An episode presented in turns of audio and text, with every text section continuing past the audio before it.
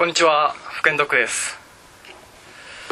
えーとちょっと音声がまだ切れてない人たちがいると思うんですけどもどうですかね？声が聞こえてますか？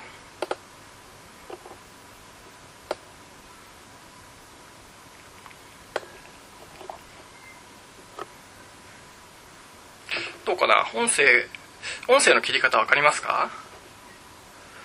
この目の前のちっこいこのマイクってやつをプチッと押してもらうとミュートになると思うんですけども。どうでしょうか？あ切れましたね。あ切りました切りました。改めましてえー、福円ドックと申します。えー、本当にいよいよこの日が来たかと。自分ではちょっと思ってちょっとドキドキワクワク。変なテンションなんですけども。まああの気軽にちょっとやっていきたいなと思うのであのチャット機能、まあ、スカイプとか使ったことある人たちはどのぐらいいるんですかね、まあ、試しにちょっとあのこれスカイプなのでやっぱりこう双方向でいろいろやり取りしていった方がいいのかなって思いますのであのちょっとじゃあチャット使ってみましょうか。何しましょう、まあ、今日ちょっと初めてなので、まあ、今日初のこの声を皆さんにお届けしてるかなって思うんですけどもどうかな？チャット使えてます？使えてない？どうなのかな？ちょっとなんかか書いてみてほしいんですけども書けないのかな？あ書けた。あこんにちは。あ届いてます。届いてます。ああよかった届いた届いた。いいですねこんにちは。チャット使いましたか？ああいいですね。皆さんどんどん書き込んでもらって。この方がちょっと臨場感があって。実際音声が今切れてるのでなんかこれ独り言みたいな 自分としては感じなんですよね。なので会話みたいな形でいきたいなと思ってるので。あ大丈夫ですか？皆さん使えてますね。あよかったよかった。いやーなんか嬉しいですね。皆さんもこのチャットの文字って見えるんですか？ちょっとグループチャットって初めてやってるんで。どうなんですか？あ見えてます？あ見えてますよね。こんだけあのー、復縁したい人たちがいるんですよ。音声オンにしないとチャット使えない？通話をオン。うん。通話をオンってどういうことですかね？あ見えてます？大丈夫なのかな？始めちゃって大丈夫ですかね？これでじゃあ。OK はい。あいいですね。じゃあ早速ですねえっ、ー、と第1回セミナーっていう形で始めさせていただきたいと思います。で今話した通りあのスカイプなので話してる途中でもあの気になることとかなんかちょっと分かんないなってことがあったらあのチャット使ってどんどんあの質問してください。でまああのそれ拾いながらもうちょっと説明したりとか違う角度から説明したりとかしていきたいと思うので、まあ、遠慮とかしなくていいのであのどんどんチャット使ってもらえればと思います。じゃあ早速ですねえっ、ー、とまあ今回感情コントロールっていうのは第1回目にのテーマとして持ってきたんですけども感情コントロールってなんで身につけなくちゃいけないのか。今の今の段階でいいんですけどもなんでこう感情コントロール身につけなくちゃいけないのかって思ってますか？なんでですかね感情コントロール。いいじゃないですか。感情コントロールで身につけなくても別に復縁できればいいですよね。なんで感情コントロールを身につけないとダメなのかな？ちょっと待ってください。遅れて。オーマイガー閉じちゃったよ。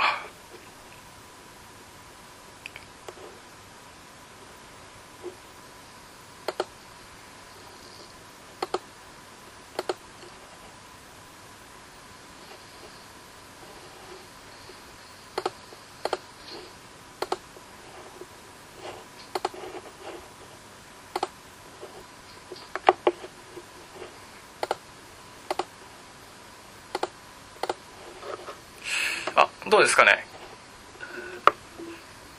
あどなどなたかの音声がまたちょっとオフになっていないようですごい耳に入っちゃってるんですけど。どうでしょう？音声切れてない方いらっしゃいますか？あ切れましたね。あよかったです。あじゃあちょっと続けていきますよ。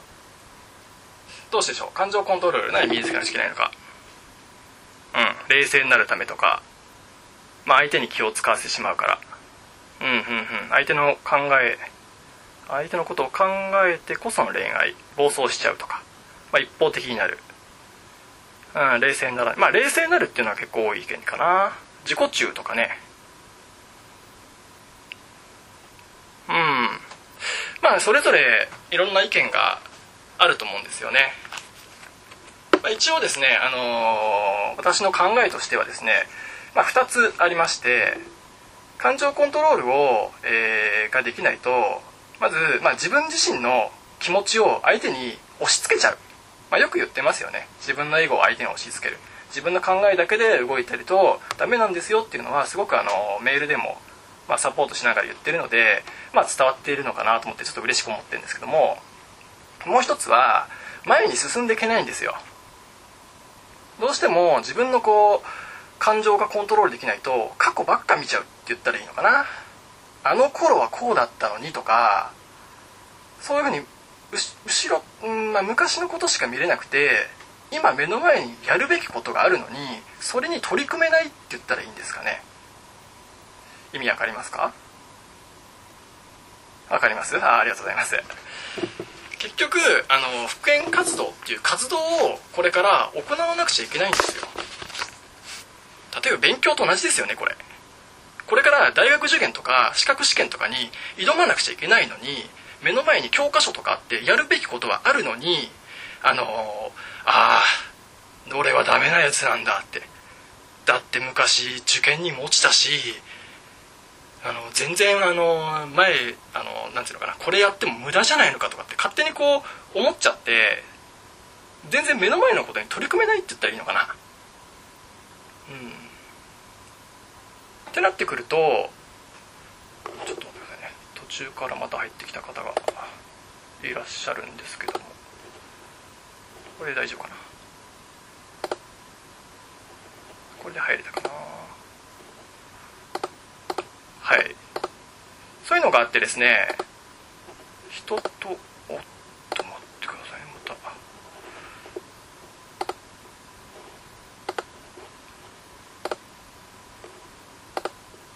れで全員入れたのかなちょっと私もまだ使い方がですねスカイプの使い方がいまいちマスターできていないのでどこに画面があるのやらああったあった。よかったよかった。これ大丈夫ですね。はい。なのであの前が向けないっていうのがすごく大きな原因なんですよ。なのでこの感情コントロールっていうのはえっとまあもちろん復縁にも必要ですし復縁するためにも必要ですしもっと言ったらあの人間関係人とこのコミュニケーションを取っていく上ではもう本当必需品当たり前のことになってくるんですね。例えば、まあ、付き合った後長く付き合っていきたいとかもちろんその後に結婚生活もあるじゃないですか。あと結婚してからの仕事もありますしご近所付き合いとかもありますしいろいろこうやっていく中でこの自分の感情がコントロールできないっていうのはあの結構致命的なんですね。なのでまず第1目に痛い1番目のテーマとしてこの復縁、えー、感情コントロールっていうのは持ってきたんですよ。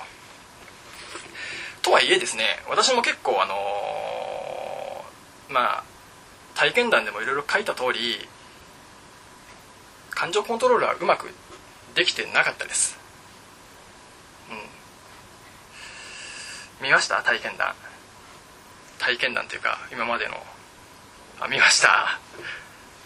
見ましたか？ありがとうございます。あ見た見ましたね。じっくり見ましたか？はい。あれまあどうかな、まあ、本当本当って言っちゃらなんか他が嘘みたいに聞こえちゃうとあれなんですけど全部本当なんですよね。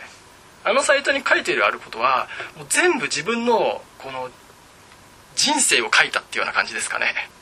すごくそれをキューって凝縮してまあ、中学校の体験とかも書いてると思うんですけども、まあ、中学校の体験だったりあとはま高校の体験っていうのはあまり書いてなかったりするんですけども、まあ、大学からまあルリとかいろんな子と付き合ったり別れたりしてる流れの中で愛と付き合ってでまあ別れて復縁してっていうのを書いていったんですけども、まあ、結局あれ自分の感情を押し付けてるんですよ。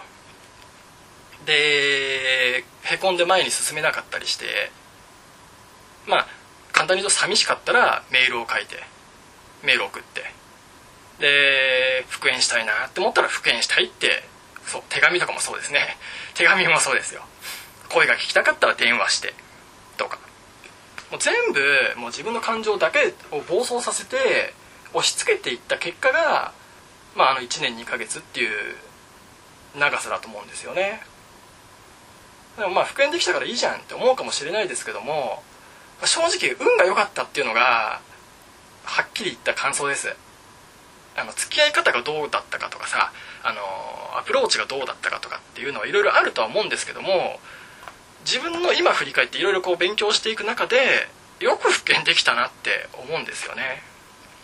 っていうのもやっぱり第一に感情が全くコントロールできてなかったから、う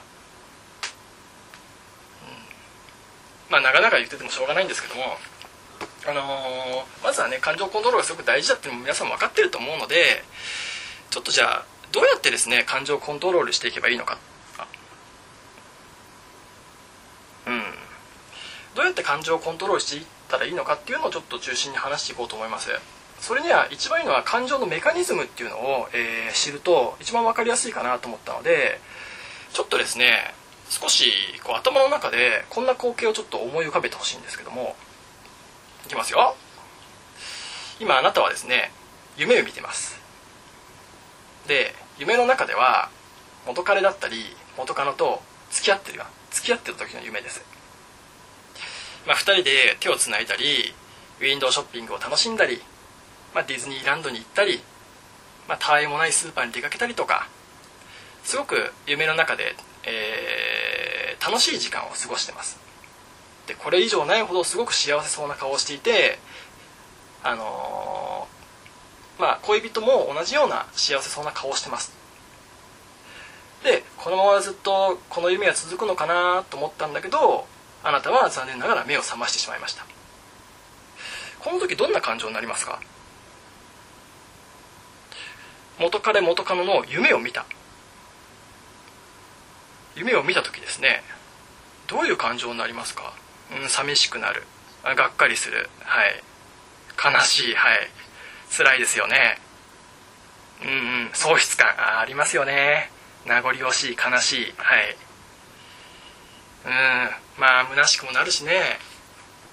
何も考えられない。はい。うんうんうんうん。いやはい、まあ、大体皆さん同じような感想ですよね、まあ、絶望っていうのかな一言で言うと。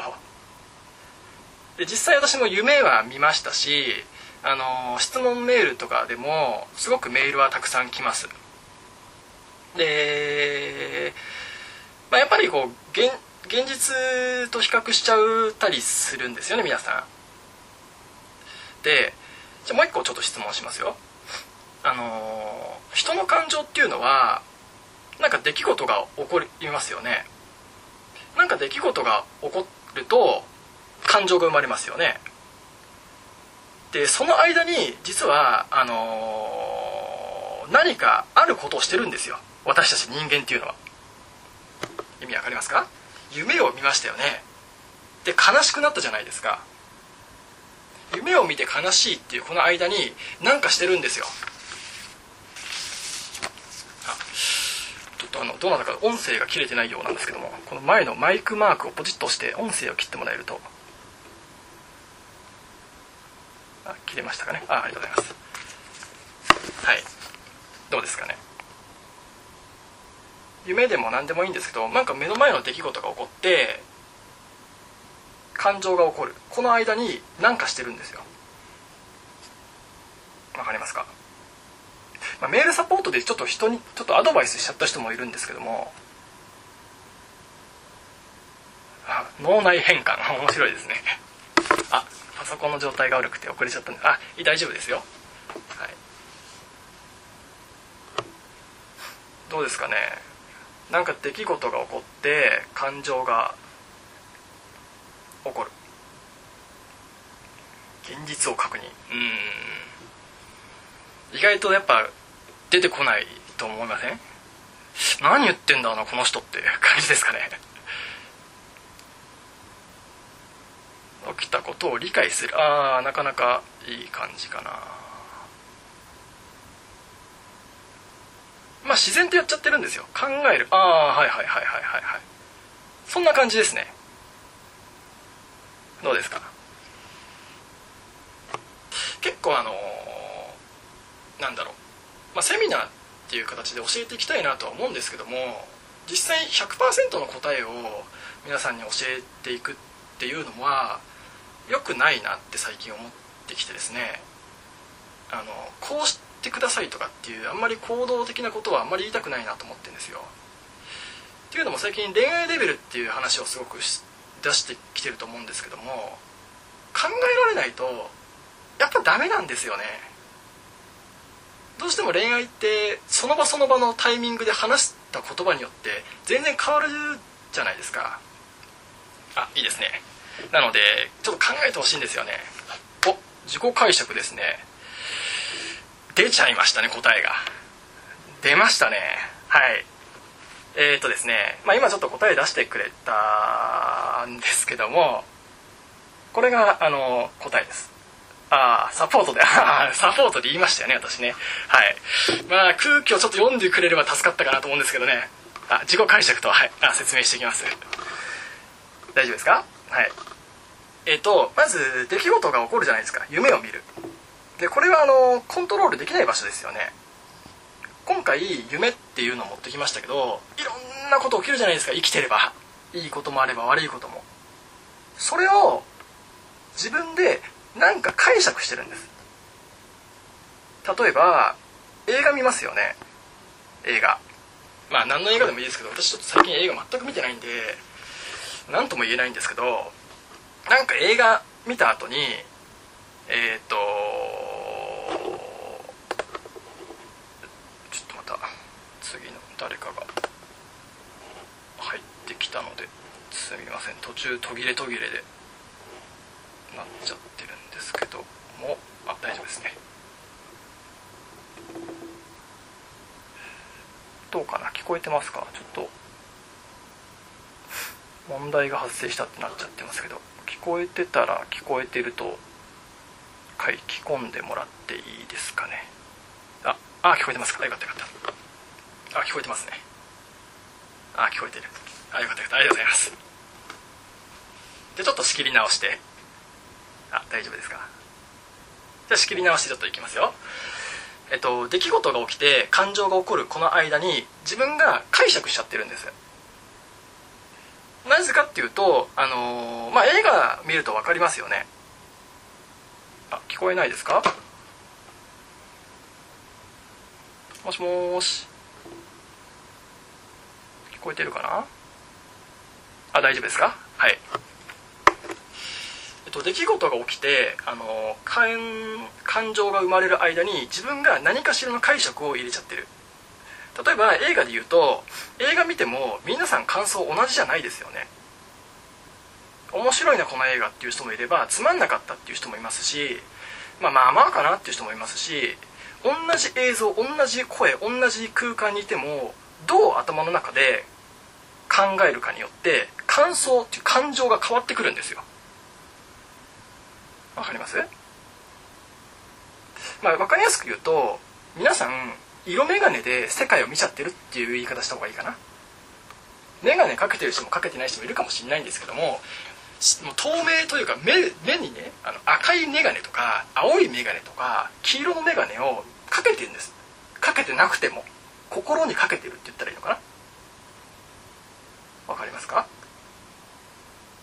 さっきの例でいくと夢を見たっていうのはただの夢ですよね。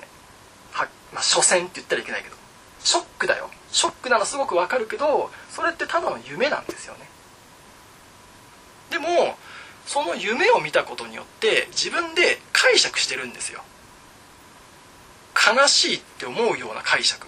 例えばうーんまあ昔は幸せだったのに今は恋人がいないっていうふうに受けとあの自分で解釈してなおかつああもうこんな幸せ自分に返ってこないかもしれないなとかあと今頃あの彼氏や彼女は何やってんだろうとかそうやって今のうんなんていうのかな現実をと勝手にその夢をすり合わせちゃってで悲しい方に自分で持ってっちゃってるって言った方が分かりやすいかな。これってすごくあの何にでも当てはまることなんですよ、まあ、先入観っていうそれもありますよね、うん、自分でこうこと意味を意味付けしちゃうって言ったらいいのかな。夢に意味付けしちゃう。こんな夢見たんだからきっと深層心理の中であの彼女彼女彼氏を忘れられないで自分で実は悩んじゃってるのかもしれないとか関係ないんですよね。だってただの夢だし。仮にその夢を付き合ってる時に見たらどう思います？同じ夢。もうラブラブの夢を付き合ってる時に見たと。そしたらどう思いますかね？どうやって解釈します？幸せですよね。はい。何も 何も感じないから。まあ何も 何とも思わないあそう悲しくはないってことですよ何も感じないってね。うん悲しくはないですよね少なくとも。なんかメールとか電話とかであの言いますよねきっと「いや今日夢見ちゃってさ」とか言ってさ。ね。幸せだってよって思うかもしんないしさもしかしたらねそんなこと言わないかもしれないですよね。うん。そうですよね。好きだからそんなの当たり前だとかね。でも別れた途端にその別れたそのなんだろう、えーと、夢に意味付けをしちゃうんですよ自分で。違う解釈もできるじゃないですか。例えばその夢を見た時にあのー、私俺ってこんなに彼女のこと好きなん彼氏のこと好きなんだって。じゃああ頑張ろうとかさこの夢を現実にするために頑張ろうとかってそういう解釈もできますよね。でもほとんどの人たちはそうしない。なぜかっていうとネガティブになっちゃってるからですよ。はい。共感いただきありがとうございます。サイトでも書いてると思うんですけどもやっぱり自分自分あのこう恋人から拒否されちゃってるじゃないですか。一回一回復縁できないとか。もう別れてほしいとか。だからプラスに考えられない、まあ、プラスにね強引に考える必要はないんだけど少なくともマイナスに考える必要はないんですよ。だってそれただの夢だもん。にもかかわらずそれをマイナスな要素を自分で付け加えて勝手にへこむっていう、まあ、言い方悪いと自作自演なんですよね。頭の中では自作自演。フィルターでしか見れてないからマイナスフィルターでもう眼鏡がカチッてもうかかっちゃって。しかも眼鏡がかけてあることすら気づいてない本人。もう眼鏡眼鏡って感じですよ。どこだ眼鏡みたいなね。おおつけてる。しかもマイナスだみたいなね。それだとあのダメですよ。ダメって言っちゃいけないけどさ。少なくともさそのマイナスの眼鏡かけてマイナスのこと考えてる人と付き合いたいとは思わないですって人は。眼鏡外したいですよね。まあ、その外す方法をちょっとですねあの話していこうかなとは思ってるんで嫌ですよね。私も嫌でしたよ。多分ですけど、まあ、皆さんがどんだけネガティブになってるかわからないですけど私ほどネガティブになったやつはいないと思いますよ。本当に。あの嘘だろうとか、ね、復縁ドッグさんなんてきっとあの復縁できた人だしああいうサイト作ってるしすごい人なんでしょとかって勝手にまあまあ、妄想していただくのはありがたいことなんですけどそんなことなくてその当時なんて公務員試験受けようと思ってたって書いてあるじゃないですか。あはいいろいろあの思ってましたね。はい。公務員試験受け入れるために勉強してましたけどはっきり言って時間自分の時間って自由じゃないですか。仕事行くわけじゃないんで。夢なんか見た日なんて最悪なんですよ朝。パッと起きるじゃないですか。うわ愛との夢を見てしまった、まあ、こんなことは言わないですけど布団から出れないんですよね。布団からまず、布団から出れなくてなんか布団の中でムズムズムズムズしてるんですよ。うにゃうにゃうにゃうにゃ。もう俺ダメだってこんな夢見ちゃってるしなって。試験なんか受からしねえ試験なんか受からしないって面接で何回弾かれたかってねもう人としてのダメな楽園押されてるような感じなんですよあれって。勉強死ぬ気で頑張ってさあ大学時代自分みたい。死ぬ気で頑張ってさ筆記試験ようやく通ってさこれ通れば公務員になれるとか思ってこの公務員になって愛を迎えに行くぞとかさ勝手に自分で解釈して思ってたんですけど。ね全部弾かれてくんですよ。それに振り自分の気持ちを振り立たせてさ朝またねよし頑張るぞって。でも愛の夢を見てさどうやって頑張るの？こんなのって。俺って何なの？とかすごい思ってたんですよ。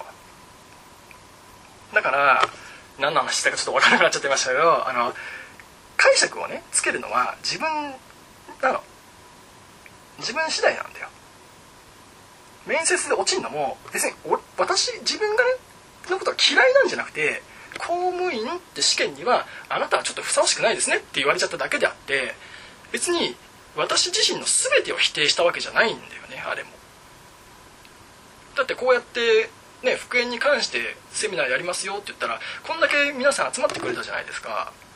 ってことは少なくとも皆さんにとって私は必要ですよって言われたってことなんですよこれは。で私は解釈してるんですよ勝手にねプラスに。ね復縁ドッグの知識を吸収しちょっとでも吸収してやろうって無料って言ってるしなチャンスだって思ってるとは思わなかったんですよ。皆さんにはうんこうなんていうんですか必要としてくれる人ですよっていうふうに解釈してるだけであって解釈の仕方っていろいろありますよね人には。わかりますか？なのでさっきの夢もあくまで一つの夢であって解釈一つ変えることによって感想っていうのは全然変わってきちゃうんですよっていうのが一番言いたいことです。とまあちょっと暴走してここまでバーって喋っちゃったんですけどなんかここまで質問ありますか？なんか聞きたいこととかちょっと分かんなかったなーってこととかどうかな？伝わってますかね？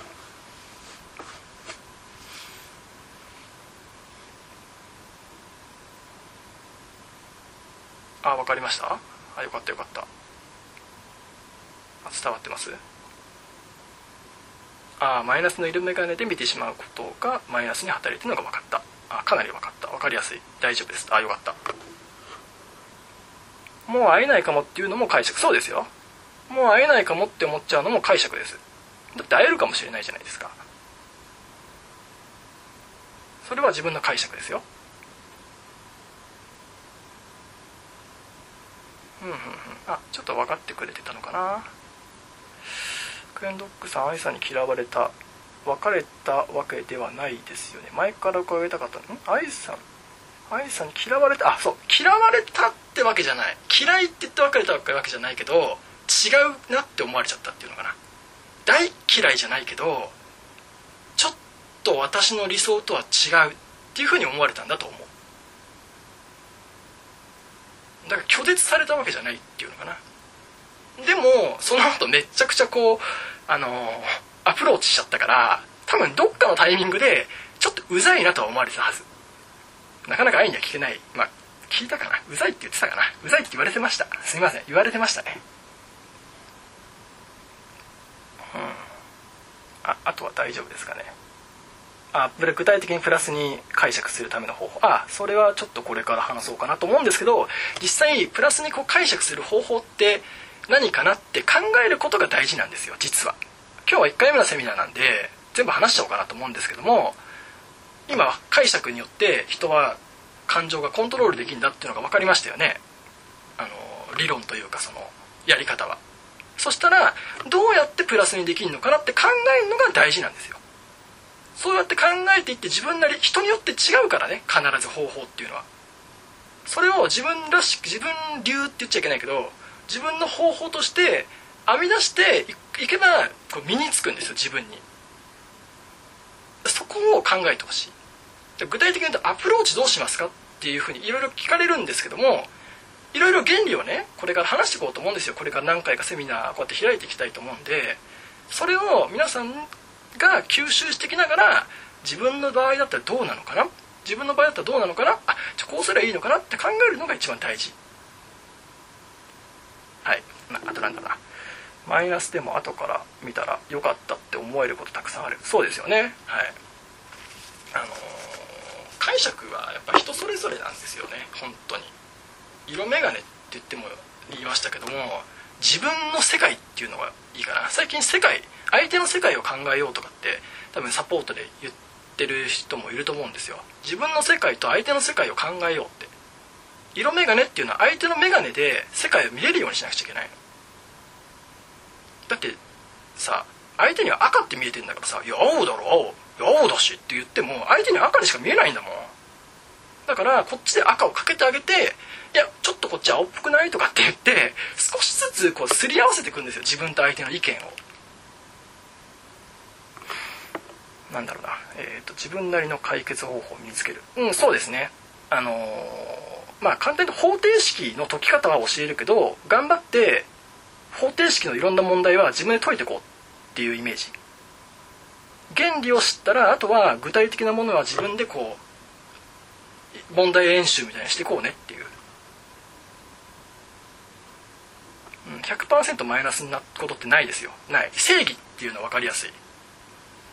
あの「ワンピースって漫画皆さん知ってますけど正義ってあれ海賊なんですよ。だって面白いって日曜見てるじゃん。見てんですよ私は。見てんですけどあれだってルフィって海賊だからねあれ。ダメダメ海賊なんて。昔は海賊って言ったら敵だったもん。ね海軍が正義ですよ。昔は。だから赤犬とか正義なんだよ本当は、うん、ダークヒーローとかね、まあ、ヒーロー、うん、まあいろいろねあの解釈によって変わると思いますけども。まあいいですかね。どどうかな。ちょっと話がそれそうだったんでやめますけど。何かこうどう大丈夫ですか？何か質問とか今あったら受け付けようかなと思って止めましたけど。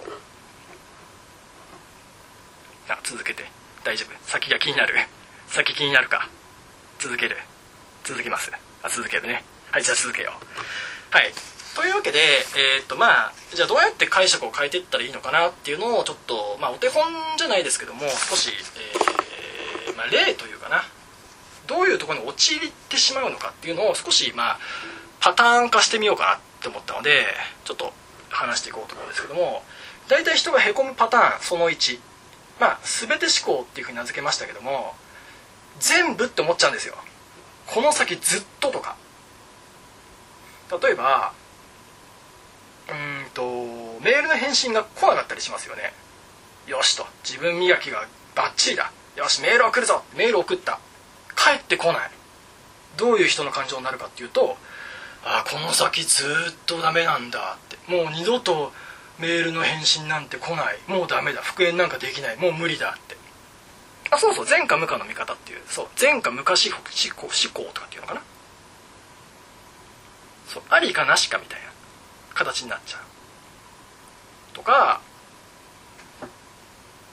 ああそれよく言われます？うん。そんなことないじゃないですか。だって一生それってだって誰が言えんの？保証ね。二極化。うん。そう1か0かみたいな感じ。まありかなしかってこと。イエスかノーか。はっきり白黒はっきりしなさいみたいな。人ってそんなんじゃないですよね。全部がイエスかノーかで測れない。よグレーのとこなんていくらでもあるんだしさ。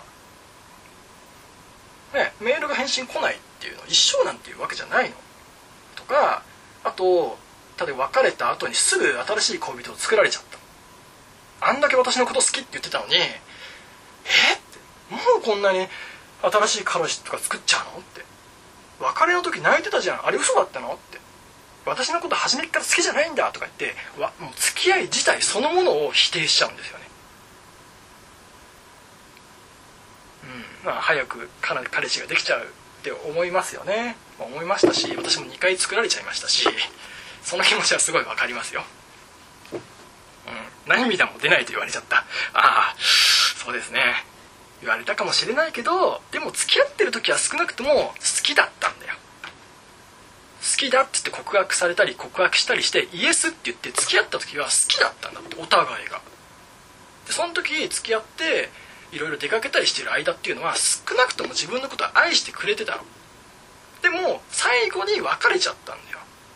まあ、理由はいろいろあるよ。し理由も私は分かるけどでもそんなことないじゃん。ね要は別れたことによって付き合いが全部ダメって思っちゃったりするのも同じですよねこれ。もう前科もう全て。ありかなしかみたいな。だこういう時になったらあ気をややばいやばいって。解釈変えないとっていうふうにあのー、なんだろう。自分の中で気を気をつけてほしいって伝えるのがいいのかな。とかあとは、まあ、顕微鏡思考って名付けましたけども一つのなんか良くないものが見えちゃったらそこしか見えなくなっちゃう、まあ、例えばメールの返事メールはしたけど帰ってきたのね。帰ってきたけどすごい冷たい淡白だって。うん。っていうふうにあのー、思う思っちゃうとこうそこしか見えないじゃないですか。なんか冷たくて私のこと嫌いなの？とか。嫌いだからこんな冷たいメール送ってるんだよとか。そう視野が狭くなっちゃうね顕微鏡ってシューってこうやって拡大アップしますよね。何かもの小小学校とかとかに使ったじゃないですか。なんかミジンコとか見ましたよね。あんな感じ。もうミジンコしか見れないのもそんなことなくてだってそれメール返してまず帰ってきてるってことが見えてないですよねもう。送って帰ってきてるっていういいとこが見えてない。もしかしたらその帰ってきてるのが仕事でめちゃくちゃ忙しいかもしれないその時。仕事相手が仕事とか例えば試験の勉強とか相手がいろんな忙しい中があってその中でもメールを返してくれてるかもしれないじゃん。そしたらそれってすごいありがたいことっていうふうに思いません？あそんな忙しい中そんな忙しい中なのにって送ってきてくれたありがとうっていうふうに解釈もできますよね。でもそれができない。それがこうなんだろう。もう冷たいっていうとこしか淡白ってとこしか見れなくてあのー、その他のいい部分が全く見れなくなっちゃうっていう。これもはっきり言って解釈の違いですよね。うん。はい。ありがたいですよね。メール返してくれるだけ。私は何回無視されたかって。むしろ無視される方無視されるって分かってメールしてたほどアホでしたからね。電話かけても出ないっていうのが分かって電話かけてたりとかね。その電話かけて帰ってこないじゃんっていうのが分かって自分を抑えてた部分もあるのかなもしかすると。今思うと、うん、とかあとは決めつけちゃう。決めつけ思考。って言いましたけど人にあなんだろう。まるなんだからバツバツだよねとか、まあ、例えば分かりやすい例で言うと彼氏彼女は頑固だから一度言ったらもう二度と復縁なんかしない。っていう考え方。もう頑固だからどう考えてもあなたもう意見なんて変えるつもりはないよ。だから復縁なんかできないよ。っていうふうに考えちゃう。そんなことないと思いません？だってもしその人が本当に頑固であれば別れてないよ。だから付き合おうっていうふうに言ってるわけだから。付き合おうって言って一回付き合ってるはずなんだから本当に頑固だったら付き合おうって自分の意見を通しますよね最後まで。でも意見を変えて別れようって言ってるわけでしょ？じゃあその逆もあるよね。あるって思いません？素直に考えると。客観的に考えて。だって別れようって変えてるわけだから付き合おうって変えることもあるじゃんっていうふうにわかりますかね発想の転換。うん。そう。いろんな言葉があるね発想の転換とかね、まあ、解釈の違いってここでは言いたいけど。わかりますか？いまいち分かりませんかね？本当解釈によって人間っていうのはできてて全部色眼鏡なのね。なのでこの色眼鏡を取っ払って、まあ、客観的に見ようっていうのが感情コントロール。の基本となってくるわけなのでこれなんとなく原理とパターンは分かったじゃないですかこれで。あそういうふうに見ちゃってるな多分思い当たる節とか自分にあったりして。原理とやり方は分かりました？なんか質問ありますか？ちょっと分かりづらかったなっていうところは。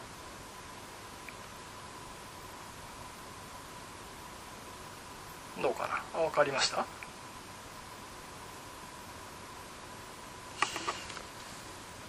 ああ分かります。分かりました。はいはいはいはい。全部思考と色眼鏡と決めつけの3つでいいんだっけ？そうだね。あの他にもありますよ。全部思考と色眼鏡虫眼鏡色眼鏡？ん？虫眼鏡か。顕微鏡だ顕微鏡。あと決めつけるっていう。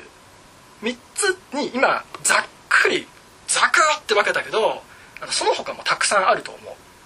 からそこは考えようってことですね。あの全部が全部ね、あの、説明できるかって言われちゃうとなかなかそれもね私も完璧な人間ではないので私なりの意見をこう今話してるっていうふうに思ってくれればいい。ただ大体この3つで結構網羅されてるかなと思うのでこの3つをこう頭に入れながらへこんでしまった時はあこれどれかな？ああれ？これ全部思考全て思考じゃんって。ずっと先って思っちゃってるって私って。そんなことないないないって。でもねあの気をつけてほしいのが無理やり明るくしなくてもいいですよ。無理やりは。あのやっぱり感情って一回ハマるとへこむしさ、うん、へこんだらさやっぱりへこむしへなんつったらいいのかな、うん、無理に解釈を変えよう変えようと思ってもなかなか変わんなかったりもするからそこはさあのまあ1日2日とかあちょっとへこんじゃったな解釈失敗してへこんじゃったなって。じゃちょっとへこんでよ行こうって思ってもいいのかなっていうそのぐらいの少しこう気軽さで持てるとあのすごい心のゆとりになるかなって思うんですよね。だって人間そんな完璧じゃないですからね。うん。そう。そう。下がったら上がるだけなんだよ。余裕は必要。そう。あま思い詰めないでだから。でもう一個コツ言うとあのー、まあ自分の中に何人かのキャラクターを持ってるといいと思う、まあ、多重人格者じゃないけどあの芸能人を自分の中に飼ってほしいって言った方が分かりやすいかな。なんか物事が起きた時に4種類とか5種類ぐらいのの自分のキャラクターを作るわけ。で例えばさっきのあの夢を見たっていうやつを例にとると夢を見てあの例えばね明石家さんまかなんかが 同じ夢見たらどう思うかって大竹しのぶの夢を見たと。へこむかなあの人。へこまない。ネタにするかもしんないよね。とかマツコ・デラックスが同じ夢を見たと。元彼って言ったらいいのかな？彼彼彼の彼って言ったのかな？の場合は。そしたら「あらやだ」ってね「私こんな夢見ちゃったわ」って。喜ぶかもしれないねもしかしたらね。とかね。例えば池上彰っているじゃないですか。あの人が元彼元カノの夢見るのかすらちょっと疑問ですけど夢見たらどう思うんだろうね。分析しだすかもしれないしね。科学者の人とかだったらね。いやこれは深層心理がどうのこうのとかね。あれ植木さんとかいるじゃないですか。あの「ほんまでっか TV」とか。あの人がその夢を見たら多分心理的に分析しだすでしょうね。ただ単に。へこむとかじゃないでしょうね。とか、まあ、とにかく人によって解釈違うのであのー、自分の解釈だけに凝り固まってほしくない。それを何とかして変えていこうっていうのが、まあ、今日の一番のテーマの、まあ、セミナーのテーマの、まあ、核の部分だったかなって思います。どうですかね。大体話したいことは話しちゃったかなと思うんですけども。なんか質問とかあったら受け付けますけど。まあやってみようと。やってみようっていうのが大事だよね。このセミナースカイプでみんな呼ぶのね。どんだけ勇気がいったかってね。やってみよう。失敗してもいいや。やってみようって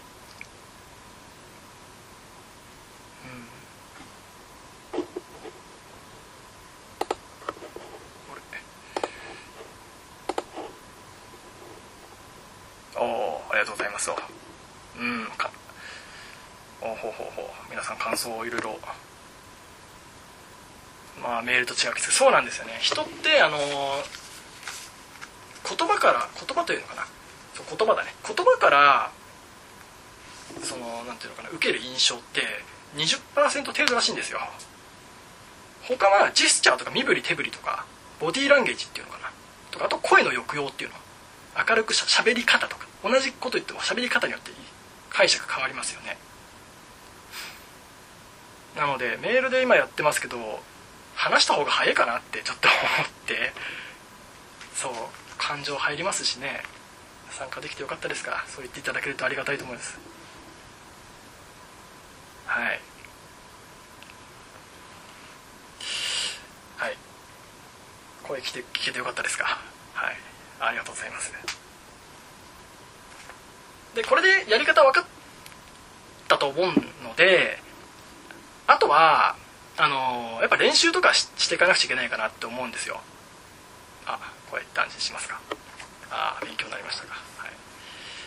なんでちょっと勉強会じゃないですけども演習会って形であのみんなで練習していこうと思うんです。これから。その方がいいでしょ。だって孤独じゃない？孤独じゃないって言っちゃいけないけど私は孤独だったんですよ一人で。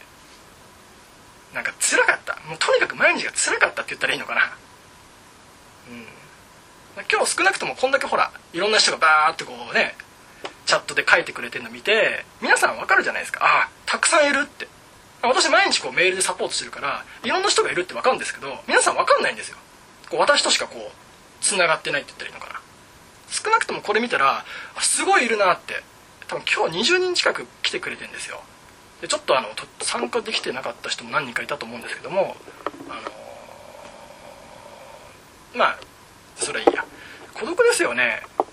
なのでちょっとあの、まあ今日20名弱なんで20人で一斉に喋りだすともう多分パニックになるんでまあ 4, 4人ぐらいにザクザクってこう分けてですね、まあ、分けてっていうのもそのグループってわけじゃないですけども1回ねで、まあ、希望者だけでいいんですけど最近ちょっとへこんじゃったこととかを今回ちょっとチャットで来ましたけどあのー、喋ってもらってで3人4人ないしの意見をちょっと聞いてもらうといいと思うんですよね。あこれそうこうじゃないですかって。もちろんそこで私も私の解釈っていうのをあの、まあ、アドバイスじゃないですけどあの話したいと思うのであのそういう感じで少しやろうかなって企画してるんですけどどうかな？ややりたいですかね？やりたいって私一人でやりたいって言ってもしょうがないんで。やりたくない？やりたい。やってみたい。聞きたい。参加したい。参加したい。あ賛成。賛成ですか？いやよかった。賛同を得れましたねこれで一人でねこうなんじゃないのかってね勝手に解釈してねやった方がいいんじゃないのかっていう解釈で今ちょっと提案してみたんですけどあやりたいですか？そしたらですねあのー、やりましょう。って言っても今日これからやろうって言うとまたわけわかんなくなるんでちょっとお時間いただいてですね、あのー、皆さんの中で今日話した内容っていうのをちょっと少し噛み砕いてというか自分の中に落とし込んでその上で、あのー、なんか少しへこんじゃったこと過去のことでもいいのでそれを持ち寄ってそれに対して皆さんでこう解釈こうやったらいいんじゃないこうなんじゃないの？っていうのを少し話していくっていうのを作っていきたいと思います。はい。今ちょっとこの音声今音声撮ってるんですけどもあのー、これはちょっと一回ここまでで録音は切りますのでこの後ちょっと詳しい日程とか皆さんで話そうかなと思ってるんでまあ、1回じゃあここで締めさせてもらいますので変な締め方ですけども、えー、第1回のセミナーありがとうございました。はい